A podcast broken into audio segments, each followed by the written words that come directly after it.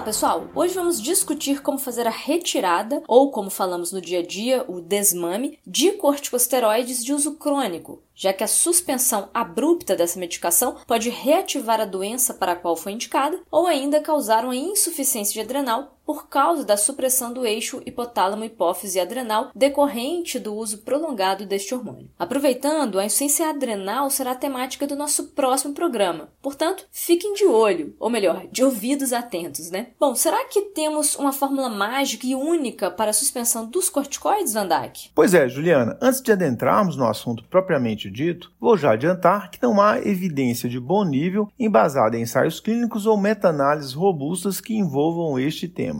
Portanto, na maior parte dos casos, o desmame dos corticoides será feito com base na experiência clínica, tipo de doença envolvida e o risco de reativação dessa doença. O que existe assim de referência na literatura vem principalmente de séries de casos, estudos observacionais e opinião de especialistas. Então, vamos ao que temos, né? Com certeza, né, Van? Para começar então, em quais cenários clínicos devemos iniciar o desmame de corticoide? Juliana, basicamente, a gente tem três situações em que devemos avaliar o início do desmame de corticoide. Então, aí vai. Primeiro, quando o efeito máximo esperado para este medicamento no controle de uma determinada doença já foi atingido, ou o contrário, uma outra situação, quando não ocorreu o efeito esperado com o corticoide por um período de uso considerado suficiente. E por fim, a terceira situação, quando alguns efeitos colaterais se tornam mais deletérios que o benefício desse medicamento, como ocorre no surgimento ou agravamento significativo de uma hipertensão arterial ou diabetes, por exemplo. Só um acréscimo a essa última situação de efeitos colaterais que o Van Dijk mencionou, pessoal, pois existem dois cenários específicos em que a retirada ela deve ser abrupta ou o mais rápido possível, que são os cenários uma psicose aguda, induzida pelo corticoide e que seja refratária a antipsicóticos, ou em casos de úlcera de córnea pelo vírus da herpes, concomitante aí ao uso de corticoide por outro motivo, já que aqui o risco de perfuração de córnea e cegueira permanente é muito alto.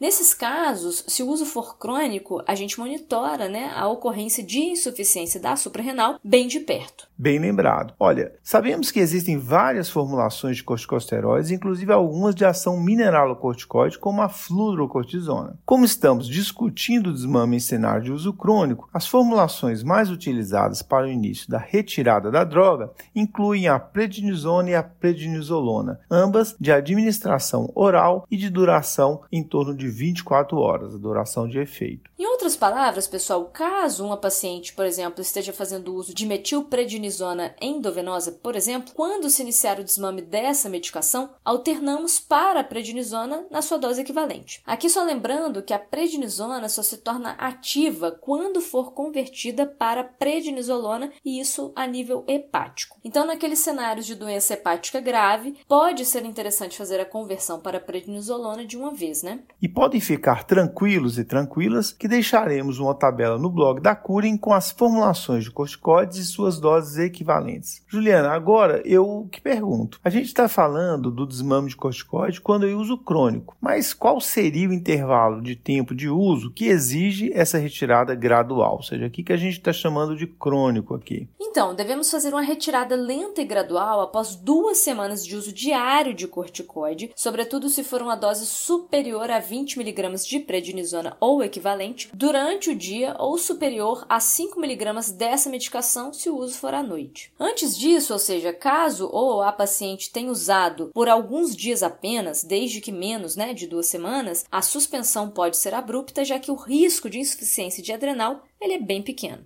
Ou seja, o risco de insuficiência adrenal na retirada abrupta, quando o uso menor que duas semanas, é muito pequeno. Mas ainda assim pode existir, né, Juliana? Isso, Van Dijk. Por conta disso, devemos monitorar os sinais de insuficiência de adrenal bem de perto. E o contrário também é verdadeiro, ou seja, não significa que alguém que usou uma prednisona por 16 dias e parou abruptamente vai ter insuficiência de adrenal. Mas claro, né, devemos evitar essa situação. Bom, como falamos no início do programa, não há um consenso na literatura acerca da melhor forma de fazer o desmame do corticoide. Até porque fatores individuais e da doença de base podem interferir nessa rapidez, né, com que a retirada da droga pode ser feita. Exatamente. Em geral, a redução segue a seguinte estratégia: a cada semana ou a cada duas semanas, se optarmos por uma retirada ainda mais lenta frente a uma doença de base mais complicada, devemos reduzir cerca de 10 a 20% da dose habitual. Por exemplo, se um paciente está usando 60 mg de prednisona diariamente por mais de duas semanas e a gente inicia o desmame, na próxima semana a gente deve retirar 6 a 12 mg, o que equivale exatamente a 10 a 20%, ou seja, na próxima semana o paciente receberá 50 mg ao dia de prednisona, já que as formulações dessa droga são de múltiplos de 5. Caso a dose diária basal seja 30 mg,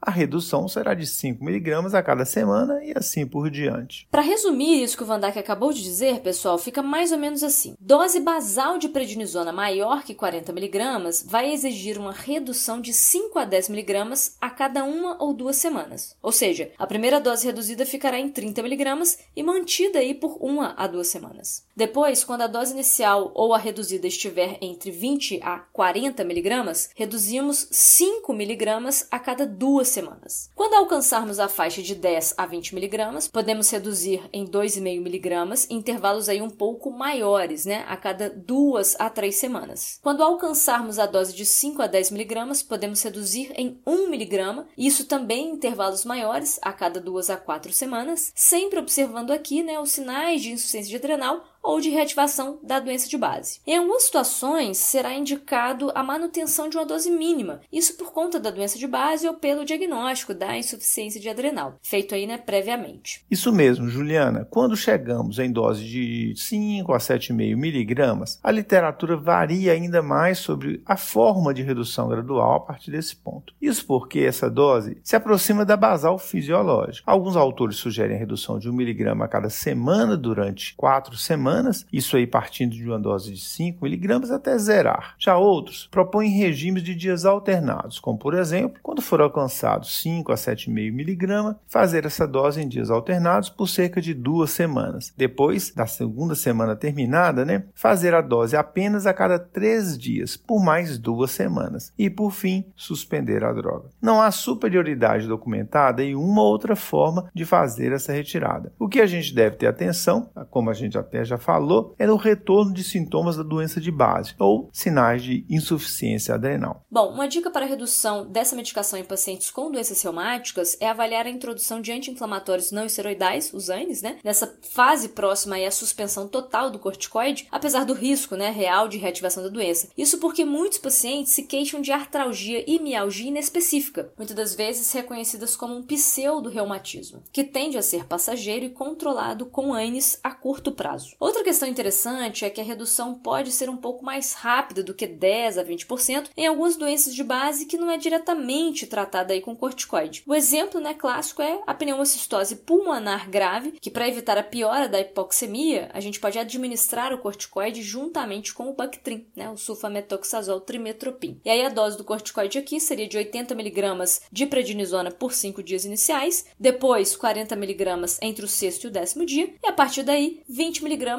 até o 21º dia de tratamento, quando então vai ser retirada abruptamente. Bem lembrado, Juliana. E só para finalizar, pessoal, o objetivo do programa de hoje foi oferecer o norte para a retirada gradual dos corticosteroides, já que carecem assim de um protocolo único e validado na literatura, sem adentrar na especificidade das doenças em si, ok? Por hoje, ficamos por aqui. Até a próxima. Com roteiro e edição de Vandac Nobre, Juliana Vieira e produção de Bernardo Levindo, este foi mais um Corrida de Leito, o podcast da Cura Lab. Agradecemos e esperamos tê-lo conosco novamente em breve. Até a próxima semana.